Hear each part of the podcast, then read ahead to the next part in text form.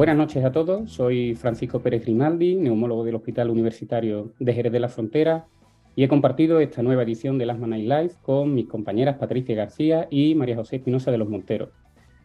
Hemos revisado varias cosas en esta reunión importantes para el manejo de nuestros pacientes con asma grave. Lo primero que hemos revisado eh, serían los objetivos terapéuticos que tenemos en, en nuestros pacientes con asma grave y lo hemos enlazado con la importancia de, revisar los rasgos tratables que podemos encontrar en esos pacientes y que nos van a ayudar a obtener esos objetivos terapéuticos que comentábamos.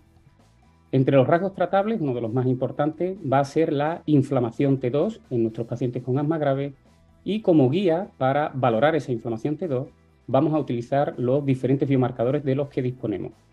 Estos diferentes biomarcadores, eosinófilos, inmunoglobulina E y feno, los vamos a encontrar en muchas ocasiones compartidos en nuestros pacientes. Son pacientes heterogéneos en los que nos encontraremos que muchas veces tenemos más de uno de esos biomarcadores y esto nos debe ayudar en nuestras decisiones terapéuticas. A continuación, hemos revisado varios ejemplos concretos de nuestra práctica habitual en los que esos biomarcadores marcan la, la, importancia en nuestra decisión terapéutica.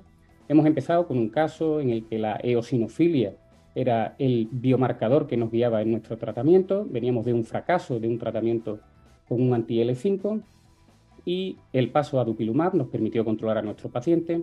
Posteriormente hemos visto un, caso en el que la inmunoglobulina E era un biomarcador que estaba elevado junto con alguno de los otros dos y hemos podido comprobar cómo también nos puede ser útil también a la hora de predecir respuestas en, en los pacientes con asma grave y finalmente hemos visto un caso quizás un poco más particular en el que el único biomarcador que estaba elevado era el feno y teníamos eosinófilos e inmunoglobulina E normales.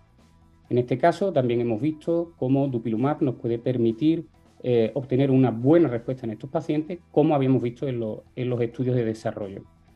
En definitiva, hemos repasado cómo es importante controlar en nuestros pacientes esos diferentes biomarcadores, cómo podemos jugar con ellos, para determinar el tipo de inflamación T2 que se está dando en estos pacientes y cómo eso nos puede ayudar a mejorar el control de estos pacientes y conseguir los objetivos terapéuticos. En este sentido, Dupilumab es un fármaco que nos permite tener un rango muy amplio de utilización, ya que eh, va a ser eficaz en cuanto que encontremos alguno de estos biomarcadores elevados.